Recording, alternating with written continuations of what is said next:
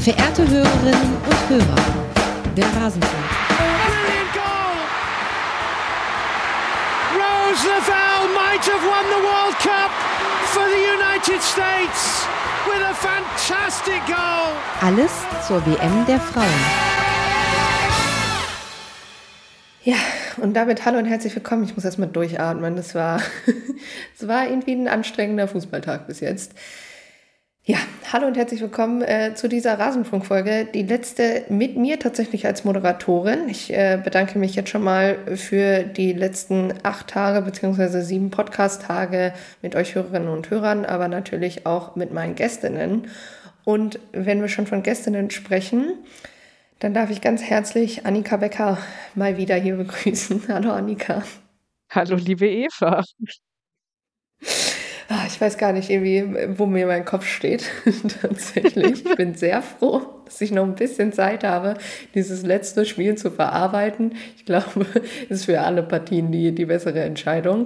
Aber wir wollen sprechen über das Spiel, was du besucht hast, zwischen der Niederlande und Südafrika. Endstand 2 zu 0 in Sydney vor 40.233 ZuschauerInnen.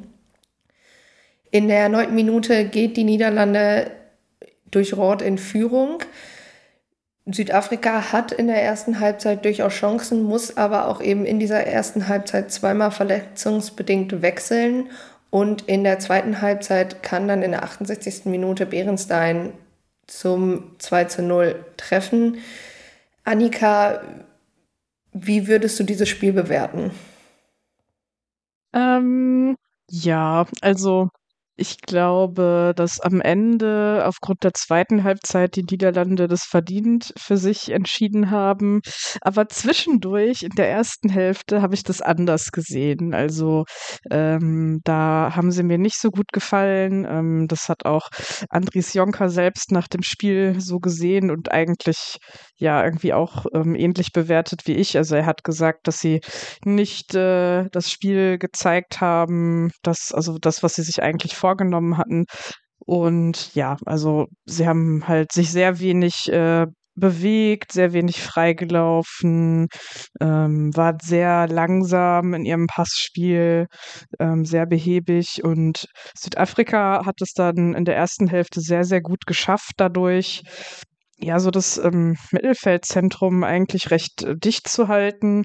Viele Ballgewinne hatten sie und haben dann halt immer direkt versucht, umzuschalten und ja, so die äh, Flügel zu bespielen, ähm, also zu kontern und haben das richtig gut gemacht, hatten da auch irgendwie einige Chancen, die sie eigentlich hätten verwerten können oder vielleicht noch besser ausspielen. Ähm, ja, und da habe ich eigentlich so gedacht, okay, krass, dafür, dass es diese zwei schweren Verletzungen gab, lassen sie sich davon wirklich kaum was anmerken und hätten irgendwie verdient, dass es eins zu eins steht mindestens. In der zweiten Halbzeit sah das dann halt schon sehr anders aus. Also da hat man dann gemerkt, dass so die Niederlande sich in der Halbzeit echt nochmal was vorgenommen haben. Sie haben es danach einfach sehr viel besser gemacht. Also da war viel mehr Zug drin, viel mehr Bewegung. Und dann, ja, hat Südafrika das dann eigentlich auch kaum noch geschafft, ähm, diese Umschaltsituation zu bekommen. Also ein, zweimal gab es das noch, aber längst nicht mehr so oft und so gefährlich wie vorher. Und da hat man dann irgendwann auch gemerkt, dass die Beine schwer wurden nach dem, was sie da vorher die ganze Zeit abgerissen hatten. Ja, würde ich vollkommen mitgehen und gleichzeitig ähm, in den Momenten, wo ja gerade Kaklana dann eben immer wieder gut vorne in Szene gesetzt wurde, war Van Domsela auch wirklich brillant, wie ich fand. Ja. Also da gab es zwei, drei Szenen, wo sie richtig, richtig gut hält, ähm, den Weg einfach zumacht, das kurze Eck zumacht, lange stehen bleibt ähm, und dann erst quasi im letzten Moment runtergeht und damit so einfach Kaplana auch zum, zum, zum Abschluss zwingt, beziehungsweise gab es, glaube ich, auch in der, in der zweiten Halbzeit so ein Ding, das, das, das haben wir letzte Woche gegen Italien gesehen, ähm, dass das eigentlich immer wie, also man soll natürlich nicht von hundertprozentigen sprechen, aber einfach so, ein, so eine Torchance, wo wir, wo wir eben schon in diesem Turnier gesehen haben, dass das auch gerne mal reingeht und ähm, ja, ich finde, das, das war eine, eine sehr, sehr gute ähm, Torhüterinnenleistung von, von, von Domsela. Ja, sie ist ja auch ähm, Spielerin des Spiels äh, geworden. Ähm, völlig zu Recht auch, finde ich. Also, weil man kann schon sehr eindeutig davon sprechen, dass sie ja diese Führung ähm, in der ersten Halbzeit über die Zeit gerettet hat ähm, und äh, ja, den, den Sieg festgehalten hat im Grunde genommen. Also ich meine, also was für eine großartige Torhüterin ist, das ähm, wissen wir alle ja irgendwie auch noch vom letzten Sommer von der EM. Ähm, ich finde aber, dass man bei ihr auch irgendwie schon merkt, dass da jetzt so, so eine Entwicklung auch nochmal stattgefunden hat ähm, in dem Jahr, also dass sie nochmal so an Sicherheit auch gewonnen hat ähm, und irgendwie noch mehr Ruhe ausstrahlt, als sie das zu dem Zeitpunkt ja sogar auch schon gemacht hat. Also die hat mir richtig, richtig gut gefallen. Ähm, ich muss aber sagen, also ich fand auch ähm, äh, Kaylin Swart auf der anderen Seite gut. Also sie hatte natürlich diesen krassen Fehler, der dann zum 2-0 geführt hat von Bärenstein. Ähm, wo ja ich denke, dass sie eigentlich, wenn sie einen Seitenschritt macht, also sie verschätzt sich irgendwie bei diesem Ball und denkt, sie kann den so fangen. Und ich glaube, wenn sie einmal einen schnellen Seitenschritt macht, dann ist das auch alles gar kein Thema. Aber so ähm, sieht es halt total doof aus und der geht irgendwie an ihr vorbei ins Tor. Ähm, trotzdem finde ich aber, dass sie auch eine richtig gute Leistung im Tor hatte. Also hatte auch ähm, gar nicht jetzt mal so viele Paraden, weil die Niederlande nicht so viele ähm, Abschlüsse hatten wie im Südafrika, aber die hat mir im Spielaufbau richtig gut gefallen. Also sie hat richtig gute Abschläge, hat damit auch ein, zweimal Angriffe eingeleitet und ja, muss sich, glaube ich, jetzt auch trotz des Fehlers nicht äh, schämen. Nee, definitiv nicht. Und ich fand auch gerade, ähm, dass sie immer wieder richtig eigentlich auch rauskam. Also, dass ihr Stellungsspiel an sich auch, auch gut war, dass sie immer die richtigen Momente abgepasst hat ähm, wann komme ich jetzt raus, wann stelle ich zu. Und äh, ja, zum Beispiel auch, also ich finde auch das 1-0 an sich ein bisschen unglücklich, weil eigentlich ist es gar nicht schlecht gemacht, wie eben noch eine Spielerin auf der Linie steht und ja auch im ersten Moment klärt, das ist dann halt einfach, ich meine, die Niederlande bringt halt auch durchaus Qualität mit und das Rot danach einfach handlungsschneller ist, da, da kannst du einfach nichts machen. Ne? Also das ist einfach, das ist dann eine gute Variante von der Ecke gewesen, die als, als erste Instanz halt schon sehr gefährlich wird. Und wenn dann so ein Abpraller, da kannst du halt einfach wenig machen. Aber ja, ich würde also wie gesagt, auch gerade Südafrika, ich finde, die haben dieses Spiel extrem spannend gemacht. Ist für sie natürlich extrem bitter, wie du schon gesagt hast. Ich hätte auch gesagt, in der ersten Halbzeit wäre definitiv ein Tor verdient gewesen. Mit der Verletzung von Sio Posanuel wurde es natürlich extrem schwierig auch, weil ähm, ihre Steckpässe auf Katlana einfach immer so perfekt getimt waren. Also das war, das fand ich einfach immer wieder schön mit anzusehen, wie dann ein Pass einfach auch komplett die Abwehr von den Niederländerinnen auseinandergenommen hat. Ähm, aber eben muss man auch, auch äh, den, der Niederlande dann eben das Lob zugestehen, dass sie sich dann gut auf diese, diese, dieses südafrikanische Team eingestellt haben in der zweiten Halbzeit und man durchaus eine, eine Verbesserung gesehen hat und eben Südafrika, glaube ich, in Halbzeit zwei zu, zu kaum noch wirklichen, also bis auf in der Nachspielzeit, glaube ich, noch zu richtigen Torchancen kam und wie gesagt, hat eben auch was mit den, mit den verletzungsbedingten Wechseln zu tun. Ist dann natürlich schwierig, wenn du zweimal wechseln musst in Halbzeit eins und dir vielleicht die, die taktischen Überlegungen, die du dir zum Teil gemacht hast, dann auch einfach in der zweiten Halbzeit nicht mehr aufgehen. Aber wie gesagt, ich finde, das klingt immer so ein bisschen blöd, aber ich finde, Südafrika kann sich durchaus immer noch erhobenen Hauptes von dieser WM verabschieden, weil auch das war eine, eine mindestens über 50 Minuten eine, eine extrem starke Leistung von dem Team. Ja, auf jeden Fall. Also ich denke, durch die Verletzungen ähm, hat ihnen die Möglichkeit gefehlt, in der zweiten Halbzeit nochmal nachzulegen, weil ich glaube, dass das schon ähm, Wechsel sind, die wir auch so vielleicht gesehen hätten. Also jetzt vielleicht nicht ähm, eins zu eins so, aber dass die beiden Spielerinnen, die gekommen sind, dann auch ähm, reingekommen werden äh, trotzdem. Also das waren Shongwe und Marco Buela. Ähm, aber ähm, so war das jetzt halt nicht möglich und das war dann auch mit so einem Grund, warum am Ende die Energie ausging.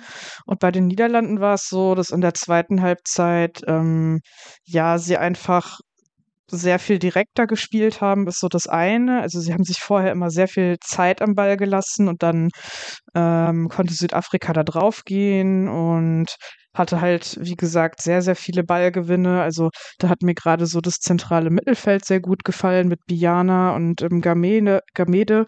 Ähm, die hatten beide sehr viele Ballgewinne. Ähm, aber dann haben halt die Niederlande es auch ein bisschen anders gemacht in der zweiten Hälfte, so von der Art, wie sie sich aufgeteilt haben im Mittelfeld. Also, dass es eben ähm, auch leichter möglich war, diese direkte Anspielstation zu finden. Also, da hat mir Daniel van der Donk richtig gut gefallen. Ähm, ich finde, die hatte einen sehr, sehr großen Anteil daran, ähm, dass sich das Spiel dann in der zweiten Halbzeit anders angefühlt hat und halt mehr ja in Richtung der Niederlande rübergeschwankt ist so. Und da finde ich es dann halt ähm, ja für die irgendwie ganz interessant. Also es geht jetzt dann ja als nächstes gegen Spanien im Viertelfinale und genau Van de Donk ist jetzt gelb gesperrt, also hat sich eine gelbe Karte abgeholt. Ähm, ist ihre zweite. Und die werden ja erst nach dem Viertelfinale gestrichen, die gelben Karten. Dementsprechend fehlt natürlich dann eine sehr wichtige Spielerin da im Aufbau von den Niederlanden. Ja, definitiv würde ich dir voll zustimmen. Das war auch wirklich so als erstes mein Gedanke, weil sie eben schon ja eine wichtige Rolle einnimmt. Ähm, ich bin eh ein bisschen gespannt. Also ich fand auch, auch Brüchts fand ich es ganz interessant, dass sie in der, kurz vor dem äh, 1-0 wieder eine ähnliche Situation wie im Spiel gegen Vietnam hatte, ne? von, der, von der linken Strafraumkante, mhm. der Distanzschuss, den, den Swart dann hat. Also ist auch, also ist ja vollkommen legitim, es hat zweimal sehr, sehr gut geklappt gegen Vietnam, aber ähm, ja, ich glaube, so an, an ein, zwei Stellen braucht äh, die Niederlande auf jeden Fall noch so ein bisschen die Kreativität und die Flexibilität, aber an sich bin ich sehr gespannt auf dieses, dieses Spiel gegen Spanien. Ähm, ich möchte es jetzt im Voraus nicht zu sehr schon als äh, Topspiel bezeichnen, weil ich habe gerade ein sogenanntes Topspiel gesehen, von dem ich immer noch starke Schmerzen habe, bin ich ganz ehrlich. Deshalb sage ich einfach, ich freue mich einfach drauf, vorsichtig. Ähm, nein, aber ich, ich bin auch, wie gesagt, gerade da, da offensiv bin ich gespannt. Ähm, ich meine, Jonka hat gezeigt, dass er auf, auf ich sag mal, Veränderungen, dass er damit umgehen kann. Aber es ist ja natürlich jetzt nochmal was, was deutlich anderes, so kurzfristig vom, vom Viertelfinale, als wenn du dann doch ein bisschen länger drauf hinarbeiten kannst mit der, mit der Defensivreihe etc. Aber wie gesagt, ähm, bin, bin ich gespannt, wie, wie sie da auch eben auf, auf, auf Spanien taktisch reagieren. Ähm, eine Sache wollte ich ganz schnell noch sagen, ähm, und zwar vielen Dank an, an Steffi Barczyk, die in der Übertragung ja quasi wie so eine kleine Trägerwarnung ausgesprochen hat, als das Foul von Barne oder beziehungsweise die Verletzung von Barne nochmal gezeigt wurde und ähm, sie ne, kam dann die Wiederholung rein und dann den ZuschauerInnen gesagt hat, ja, guckt, guckt jetzt lieber weg, wenn ihr sowas nicht so gut sehen könnt. Und das finde ich eigentlich ganz, ganz, ganz gut, weil ich ja Verletzungen angucken, die irgendwas mit Füßen etc. zu tun haben oder generell gucke ich auch nicht so gerne hin und fand es dann sehr schön, dass es da irgendwie nochmal eine Vorwarnung gab. Ja, das äh, ist eine sehr gute Sache. Ja, ist halt einfach, ja, wie gesagt, an der Stelle auch nochmal gute Besserung. Ich meine, ich hätte sie nachher, also im Bahne, ähm, humpelte dann irgendwie mit, mit oder am Gehstützen irgendwie Richtung ähm, Bank, also dass sie zumindest einigermaßen Mithilfe gehen konnte. Es ist ja zumindest etwas, aber trotzdem, also gute Besserung an, an beide Spielerinnen auch da wieder. Das ist halt einfach doppelt bitter, wenn du, wenn du dich dann auch noch verletzt. Ähm, das, das ist einfach nicht schön und da hoffen wir, glaube ich, alle, dass das äh, nichts Schlimmeres ist und sie möglichst schnell nach allen Vorsichtsmaßnahmen wieder auf dem Platz stehen kann. Ja, also beide waren auch, als das Spiel vorbei war, ähm, definitiv beim Team, also Bahne auf Krücken, ähm, äh, Jermaine Seposense, oh Gott, Jermaine Seposenwe, sorry, ähm, ganz normal, einfach so ähm, und die konnte auch normal laufen und hat irgendwie keine Unterstützung dafür gebraucht. Und ähm, ich fand da ganz schön, also natürlich ähm, wurden die Niederlande sehr gefeiert, weil sie weitergekommen sind, aber Südafrika hat halt auch so eine richtige Ehrenrunde durchs Stadion gedreht und die wurden auch richtig, richtig äh, herzlich verabschiedet, so vom, vom ganzen Stadion. Ich glaube, zum Abschluss würde ich dann einfach noch kurz einen Mini-Ausblick auf das Spanien-Spiel vielleicht noch machen, um das irgendwie so abzurunden. Ähm, also ich glaube, dass das Spiel ähm, Spanien gegen die Niederlande auch wieder so ein Geduldsspiel wird, weil beide ja viel den Ball haben wollen ähm, und brauchen für ihr Spiel. Und ich bin da wirklich mal sehr gespannt, welcher von den beiden Trainern sich eher darauf einlässt, von seinem ja, Konzept ein bisschen abzuweichen und vielleicht pragmatisch für das Weiterkommen dann andere Lösungen zu suchen. Ähm, meine Einschätzung ist, dass es bei den Niederlanden etwas wahrscheinlicher ist als bei Spanien. Also dass man dann vielleicht sagt, so, naja, ähm, wir versuchen jetzt irgendwie mal schneller zu spielen und irgendwie mehr auf, aufs Umschalten zu setzen, als sie das bis jetzt machen, weil das können sie definitiv halt auch, also mit äh, Bärenstein vorne drin. Bei Spanien und Jorge Wilder kann ich mir das eher schwer vorstellen, dass sie äh, irgendwas ändern an dem Ansatz, den sie da haben und naja, also ich meine, man hat gegen Japan halt schon einmal gesehen, dass das auch, äh, also dass sie damit auch auf die Nase fallen können. Also sie können sicherlich natürlich auch sich sehr, sehr gut durchsetzen und sehr hoch gewinnen und sehr dominant spielen, aber ihr System hat halt eben auch so seine Schwächen. Und ich glaube, das wird sehr, sehr interessant anzusehen sein. Dann äh, danke, liebe Annika. Von mir ist es dann auch ein Tschüss an dich und ähm, ja, hier bleibt sie natürlich euch weiter im Rasenfunk gehalten, aber äh, für, für heute ist sie durch. Danke, Annika. Ja, danke auch und euch noch viel Spaß.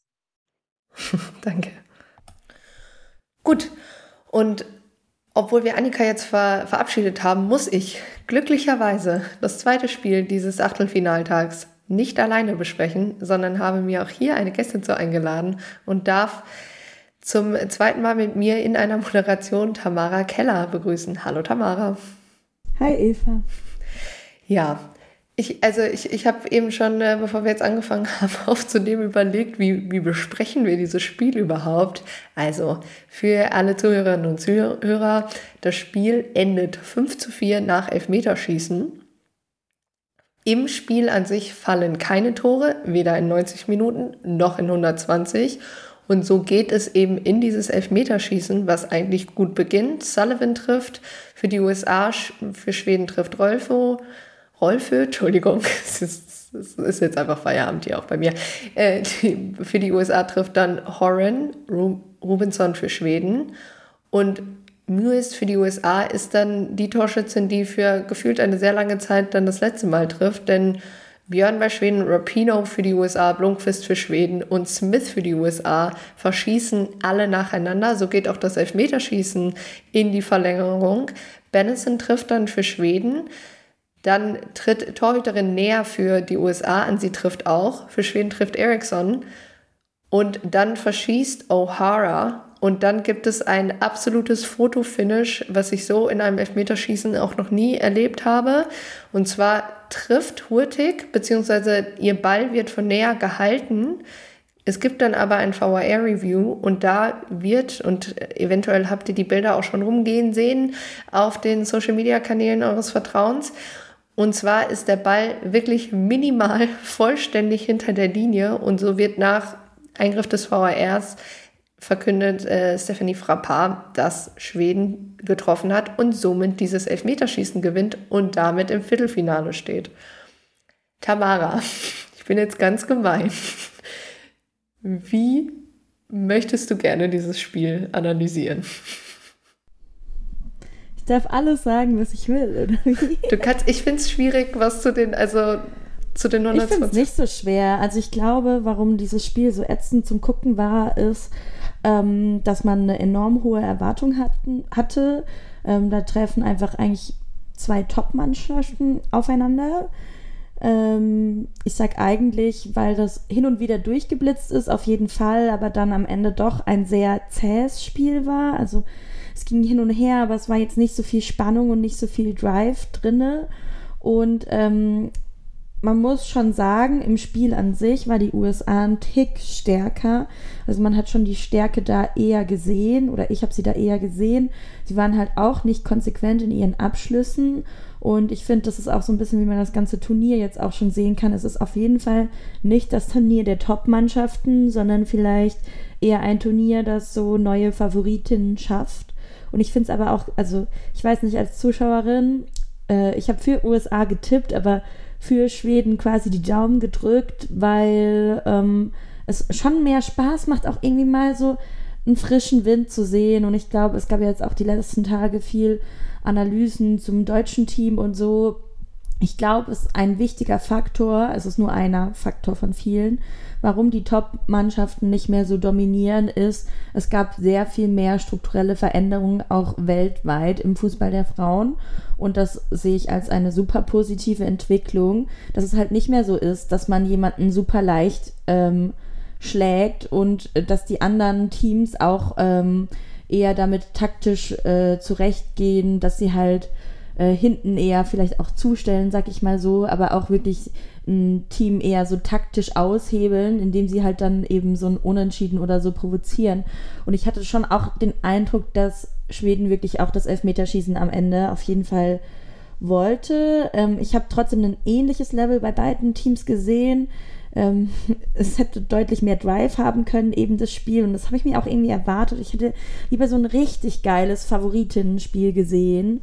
Ähm, dafür war es halt dann doch irgendwie ein bisschen zu ermüdend, das so zu gucken. Es gab halt so einige wenigere Chancen. Am Anfang habe ich schon sehr viel Konzentration und Willen auch bei den Amerikanerinnen gesehen. Die Bälle waren sehr sauber gespielt, immer schön in die Füße rein, äh, schön rausgespielt, aber eben sie haben dann aus ihren Chancen äh, nichts gemacht. In Schweden gab es auch eine so Chance, wo das, glaube ich, äh, Blackstenius war, die so angezeigt hat, hier will ich den Ball haben und wäre der in dem Moment gekommen, sie wäre alleine aufs Tor gegangen.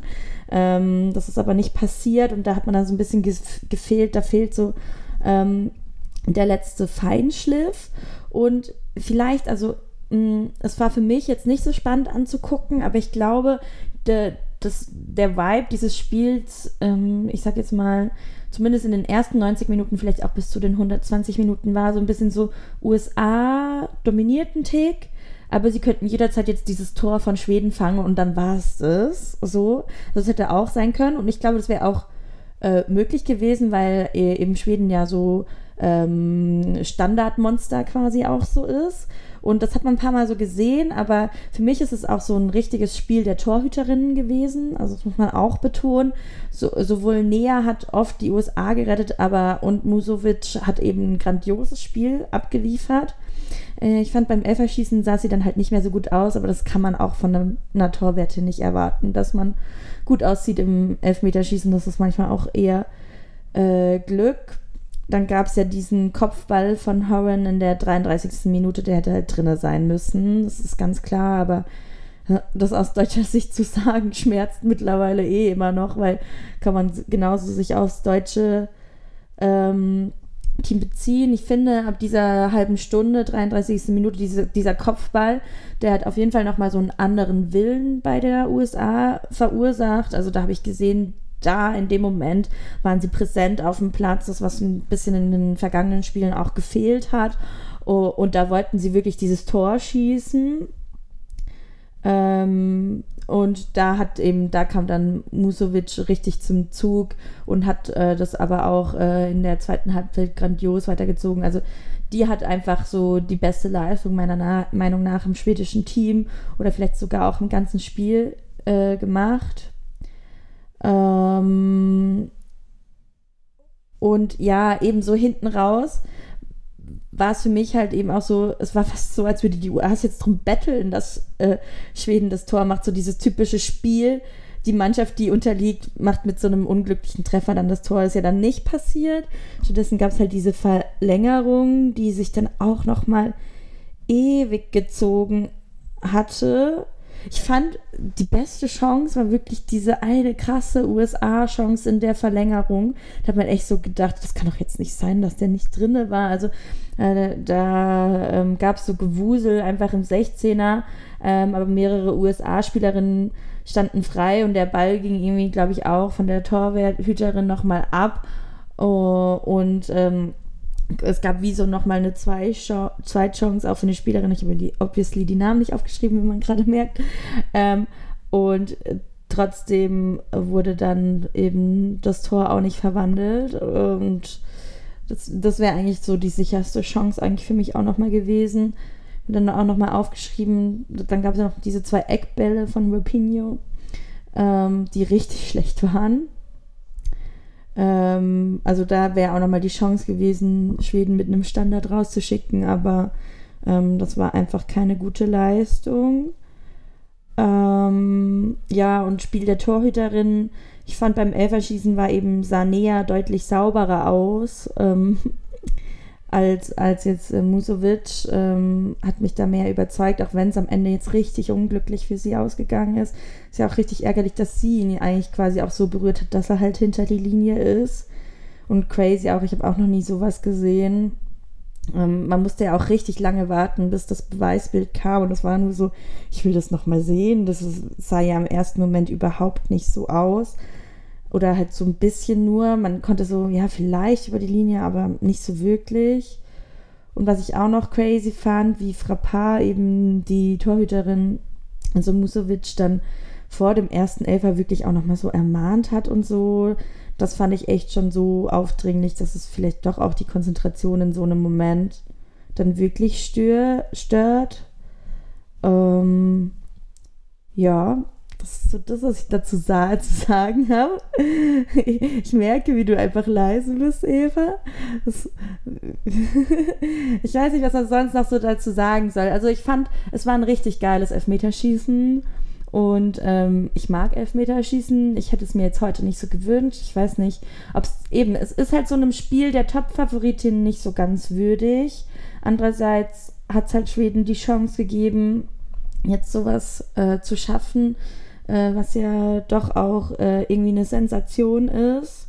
Also ich hätte Schweden auch von Anfang an trotzdem auch zugetraut, eben 1 zu 0 oder so zu gewinnen. Aber es ist einfach nochmal so eine andere Art. Und ich finde immerhin dafür, dass das Turnier ähm, zu Turnierbeginn eher so als Turnier der schlecht geschossenen Elfmeter ähm, eingegangen ist, bin ich jetzt äh, nochmal ein bisschen mehr vers vers versöhnt. So, ich habe sehr viele, sehr schöne, sehr präzise Eck, äh, Elfmeter gesehen. Ähm, ein paar waren mir vielleicht zu heikel. Ich finde nach oben schießen immer sehr heikel, aber äh, haben die ja trotzdem gut gemacht. Dafür gab es auch ein paar hässliche, waren auch dabei. Ähm, ähm, der natürlich äh, an den Pfosten geht, ist halt super ärgerlich für die USA, weil sie es da hätten auch klar machen können. Aber sowas passiert dann halt auch eben in so einem Moment und kann man nicht ändern dann halt Rapino ultra krass. Also, ähm, wie sie den verschießt, ist auch für mich zu überheblich, ehrlich gesagt. Auch wie sie danach dann auch gegrinst hat und so und zeigt gleich halt super traurig, dass das jetzt das Ende dieser großen Karriere ist. Das ist richtig, richtig bitter.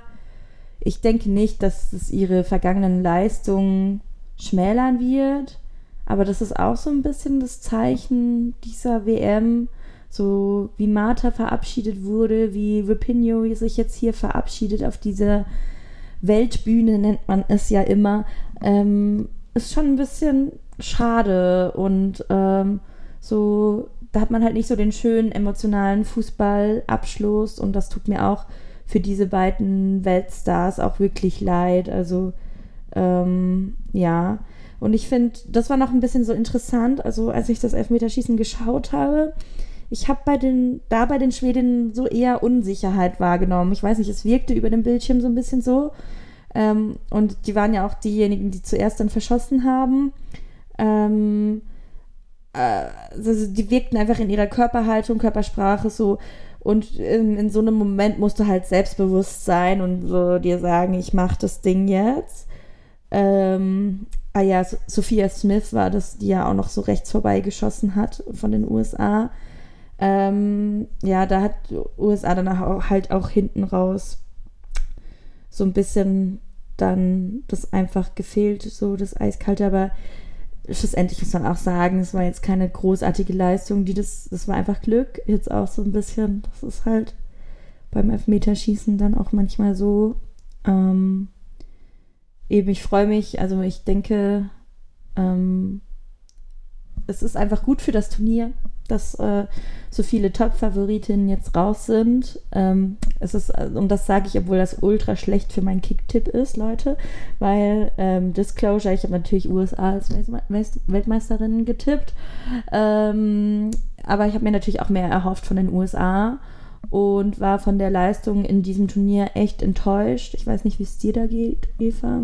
Ja, bin ich. Also bin ich total bei dir. Ähm, das, ich ich habe hier witzigerweise, der, mein Instagram-Algorithmus hat mir gerade passenderweise dazu noch ein Zitat von Alex Morgan in die, in die Timeline äh, gehauen, wo sie, wo sie sagt, we have the talent, we have the mentality, we have the belief, I'm very confident that we will win the tournament. Ähm, das ist äh, von vor fünf Stunden ungefähr. Also da wurde es auf jeden Fall von der FIFA gepostet. Und das ist natürlich, ja, es ist natürlich auch eine Erwartungshaltung da. Und ähm, wir haben ja schon nach dem letzten USA-Spiel gesagt, nach dem Portugal-Spiel, da muss definitiv mehr kommen. Und an sich kam ja auch mehr, also elf Schüsse aufs Tor, 22 insgesamt, ähm, nach 120 Minuten von, von Schweden wirklich nur ein Schuss aufs Tor in den 120 Minuten. Ähm, und das, das ist dann halt bitter, aber gleichzeitig denke ich mir auch, also klar, es, es kam noch dazu, Rodman, die für mich bis zu dem Zeitpunkt die beste Spielerin der USA war, der wir haben es ähm, so besprochen per, per, per Chat quasi zwischenzeitlich, weil ich ein bisschen verwundert war, warum die für mich beste Spielerin vom Platz musste. Ähm, hattest du aber richtigerweise Tamara gesagt, dass sie nicht so wahnsinnig fit aussah. Aber dann dauert es halt bis zur 99. Minute, bis Andanowski dann, dann Rapino für Morgen bringt, 120. dann noch O'Hara für Fox und Moise für Sonnet. Also das schien dann eben auch die, die Elfmeter äh, oder Elfmeterschützin zu sein. Gleichzeitig schießt ähm, O'Hara erst nach näher, an, an, an siebter Stelle dann.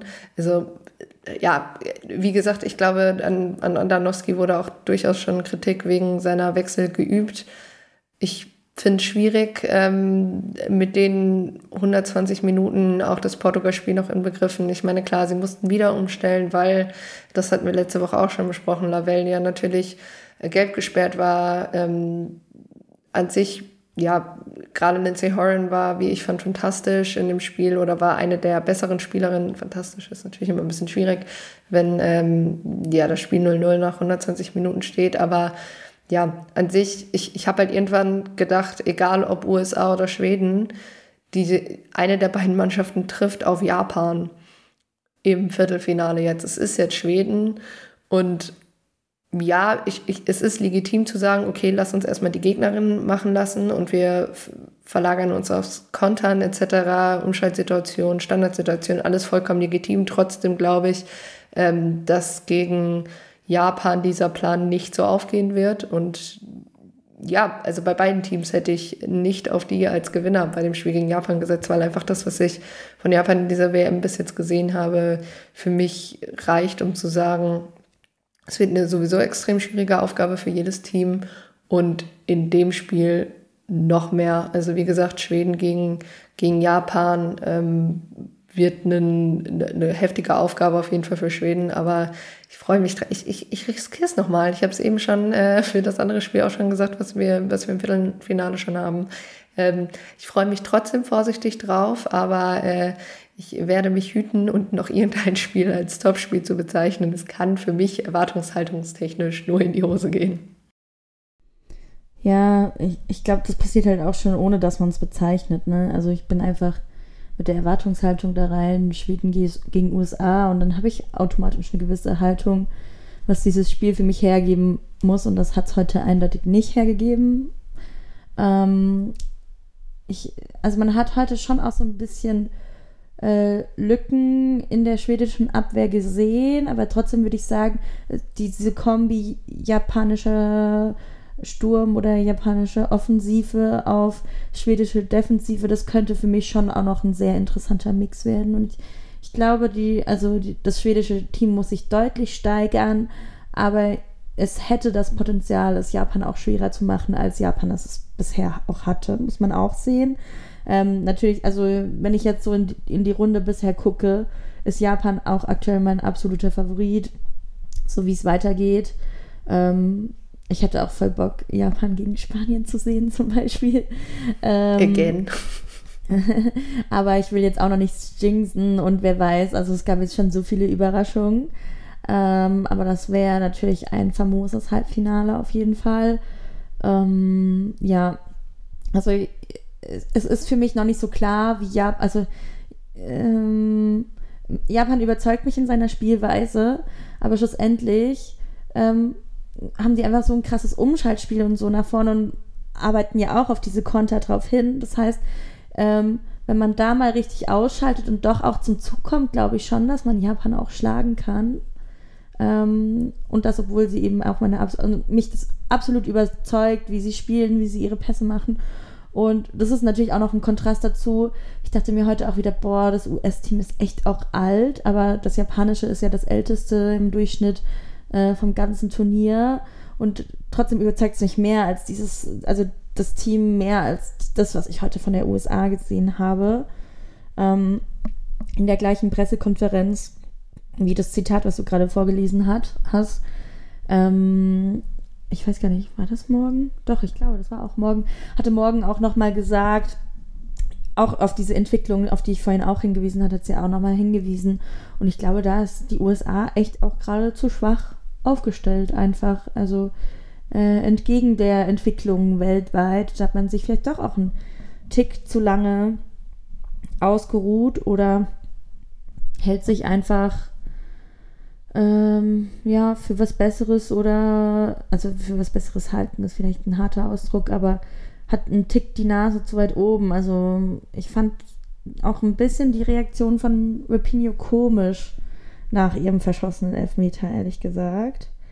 Ähm, also ich will auch nicht zu viel auf solche Reaktionen geben, aber es hat mich doch erstaunt, sag ich mal. Ja, ich, ich, ich glaube, das ist, ähm, ich, mich hat es auch erst erstaunt. Ich glaube, es ist tatsächlich wenn du unter so einer Emotionalität stehst, ist, ist immer schwierig. Also ich glaube, manchmal ist das auch so eine Coping-Strategie, aber das weiß Replino ja, am besten. Voll. Und ähm, ich finde es, wir hatten es gestern schon mal, dass es natürlich irgendwie schade ist, dass vielleicht ja, man, man irgendwie nicht für, für, für eine Marta, für eine Rapino die Traumabschiede hat, die man sich vielleicht auch als neutraler Fan als oder einfach als, als Fan dieses Sports oder de, de, der Personen an sich, muss ja gar nicht mal wirklich der Mannschaft sein und des Teams, sondern wirklich der Personen, ähm, der Spielerinnen, was sie geleistet haben.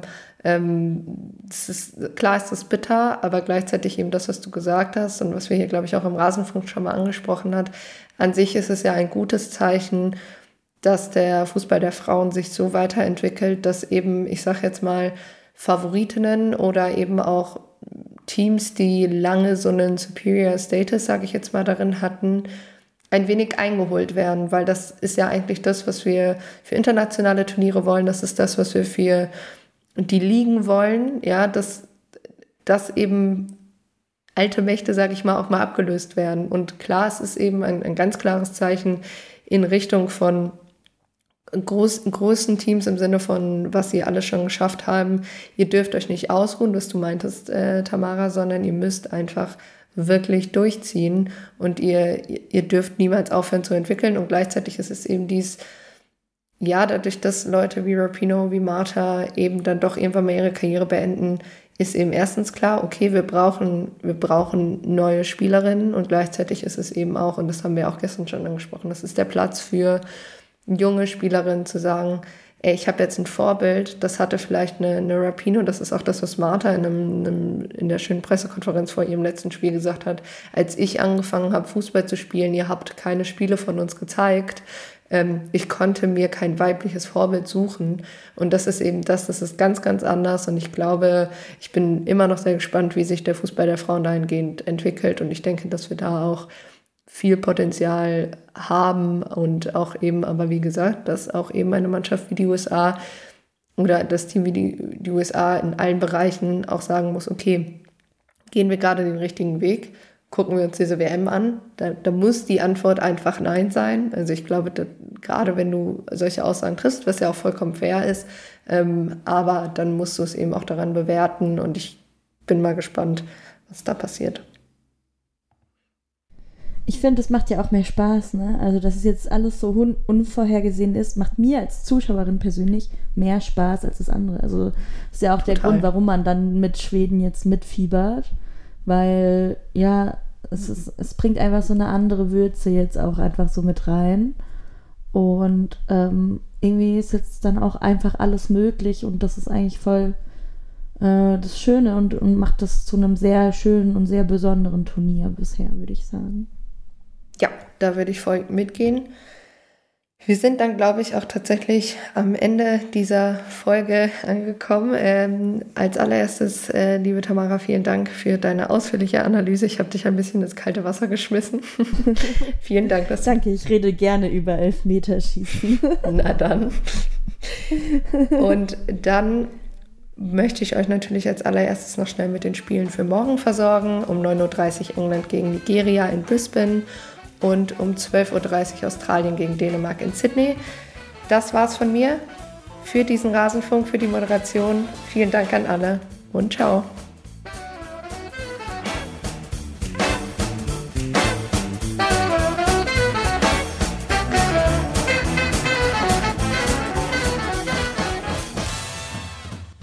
Das war der Rasenfunk.